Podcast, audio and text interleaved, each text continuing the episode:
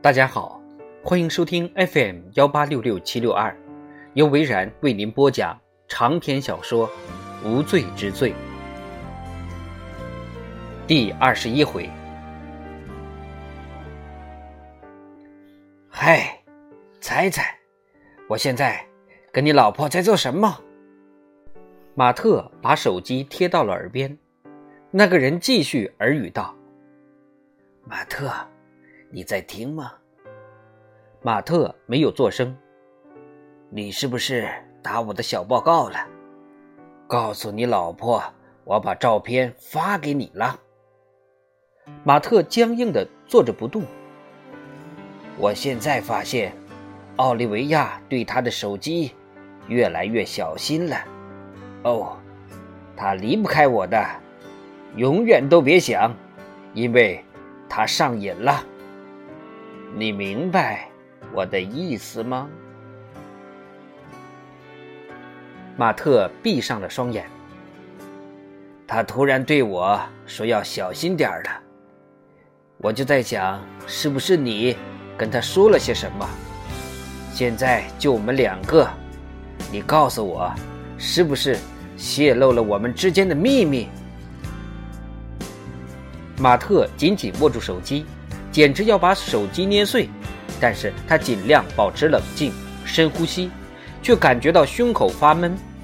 他重新稳住声音说道：“查理·泰利，你要是被我逮住，非把你碎尸万段不可。”一阵沉默。喂，查理。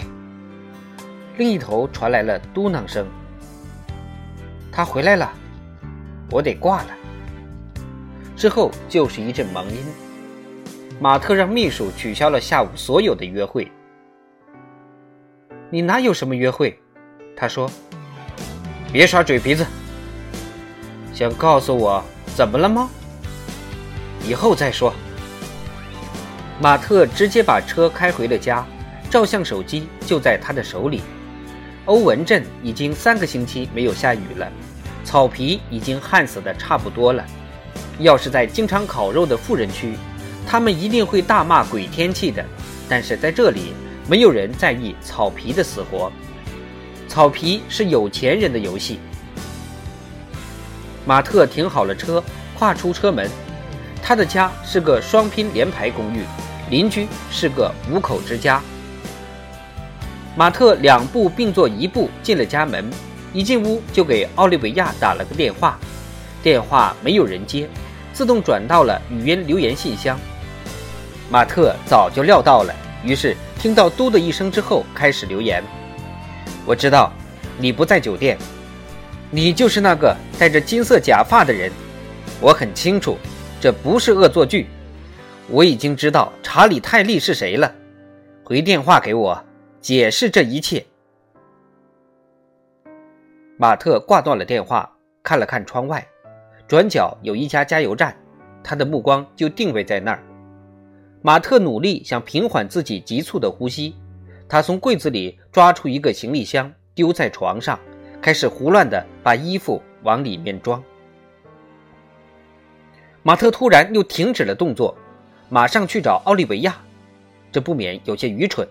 他明天就要回来了，如果没有回来呢？他最终会回来的。无论如何，一切都会真相大白的。只要再过几个小时，马特豁出去了。他开始翻奥利维亚的抽屉，竟然一点罪恶感都没有。刚才的那通电话让他失去了理智。现在最有可能的是，奥利维亚对他说了谎。马特。也许能找到证据，但是什么都没有。抽屉里、衣柜里什么都没有。正在苦想着其他隐秘之处时，一个念头闪过：电脑。他爬上了楼，打开了妻子的电脑，开机似乎比平时用的时间要长不少。马特的右脚开始不停地抖动，他把手放到膝盖上，努力让自己安静下来。他们申请了宽带上网，所以不一会儿就上线了。马特知道奥利维亚的密码，不过他从来没有想过要在这种情况下使用。他登录奥利维亚的电子信箱，浏览邮件，新邮件没有什么特别的，他转向了老邮件。收件箱居然是空的，马特又看了一下发件箱，仍然是空的。他又打开了回收箱，一样是空的。他又想看一下奥利维亚的上网记录，但是记录也被删掉了。马特靠回椅背，得出了一个再清晰不过的结论：奥利维亚在隐瞒自己的行踪。随之而来的问题是，他为什么要这样？对了，还有一个地方可以查：库克斯。人们多半会删掉网上的记录，但是库克斯就不一样。如果奥利维亚连库克斯也删掉了，他的电脑就会出现问题，比如说他的雅虎首页不会自动跳出，亚马逊网站也识别不出他是谁了。想要掩盖行踪的人是不会这么干的。如果删掉库克斯，就太明显了。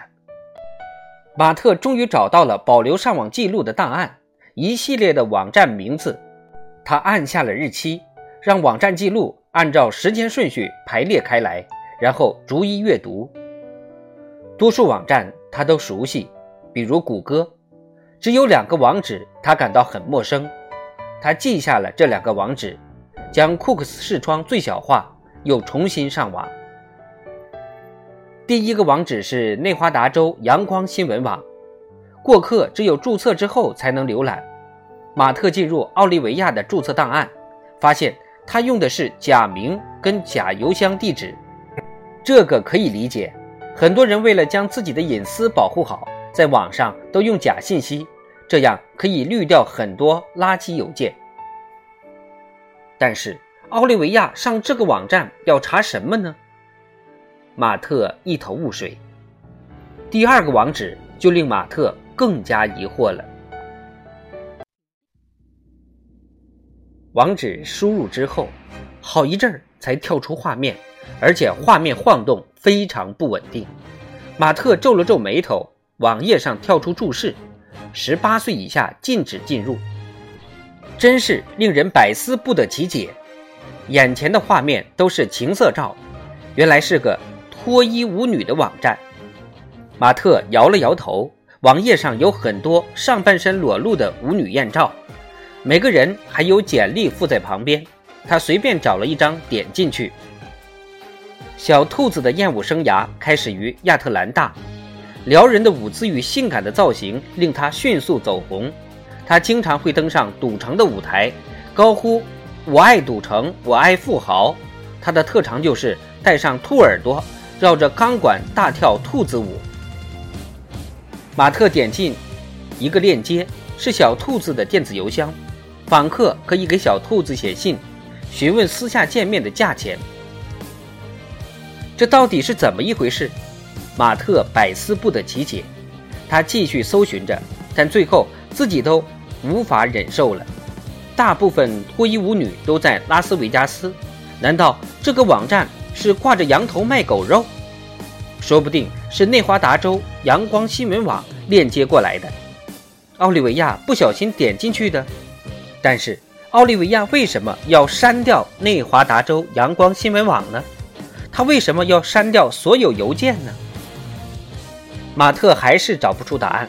这时，查理·泰利的名字进入到他的脑海，用谷歌查查看，没有什么特别的。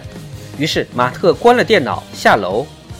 手机里泰利的声音又在耳边回荡：“你猜，我现在跟你老婆在做什么？”马特得出去透透气了，或者去找些更为刺激的东西。他发动引擎，把车开上了主路。在花园之州的高速公路上，绝对不能错过高高在上的硕大啤酒瓶。但是沿途上。还有一个令人无法忍受的景象：一片绵延错落的公墓，开车在中间穿梭于众多墓碑，令人倍感压抑。那个悬浮于头上的褐色啤酒瓶，像个大哨兵守卫在这里。酿酒厂更是破烂不堪，窗户都没有完整的玻璃，好像有人不厌其烦地把十二层玻璃一一敲碎，到处都是玻璃碎片，好像是二战的某个战场，令人陡生恐惧。用不了多久，这个啤酒厂就要被拆掉了。听说是要建高级购物中心，马特想，这才是新泽西州真正需要的。马特在街尾转弯，向一扇褪了色的红门开去。折价酒馆没有名字，只是悬挂了一个蓝带啤酒的霓虹灯标志。不过这里也跟酿酒厂一样，灯早就不亮了。马特把门打开，光线立刻射入这个黑暗笼罩的空间。几个男人正在喝酒，好像还有一个女的，但是此刻你叫她小姐。定会挨他一拳。几个人犹如见了光的蝙蝠，猛地眨了眨眼。现在里面的电唱机没有工作，一点音乐也没有，稀稀疏疏的交谈声犹如光线一样微弱。梅尔仍然在吧台工作着。马特已经有两三年没有光顾过这里了，但是梅尔还记得他的名字。这家酒吧是典型的廉价酒馆，美国到处都是。那些辛苦了一天的男人们成群结队来到这里，为辛苦一天的工作买醉。他们很多是到这个地方吹牛聊天，不会找什么心理安慰，只为醉得一塌糊涂。坐牢之前，马特说什么都不会到这种地方的，但是现在他喜欢这种。粗糙拖沓的地方，他自己也说不出原因。这里的男人都孔武有力，但都不是刻意健身练出来的。他们天冷的时候就会穿绒线衣，天热的时候就穿 T 恤，一年到头的牛仔裤。马特在吧台前坐了下来，梅尔朝他点了点头，说道：“啤酒是吧？”伏特加，梅尔给他倒了一杯。马特拿着杯子打量了一下，然后摇了摇头。借酒浇愁，有些老套了。他拿起酒杯，一仰头，全部喝了下去，任由暖流流遍全身。他示意梅尔续杯。现在马特的感觉好多了，应该说没有什么感觉了。他的眼光开始打转。感觉自己有些格格不入，像个潜入敌区的间谍。他在大部分地方都是如此，都会感觉到有些异样。无论是坐牢前的幸福生活，还是现在努力恢复的正常生活。老实说，只有跟奥利维亚在一起的时候，马特才感到真正自在。真遗憾。长篇小说《无罪之罪》第二十一回就播讲到这儿。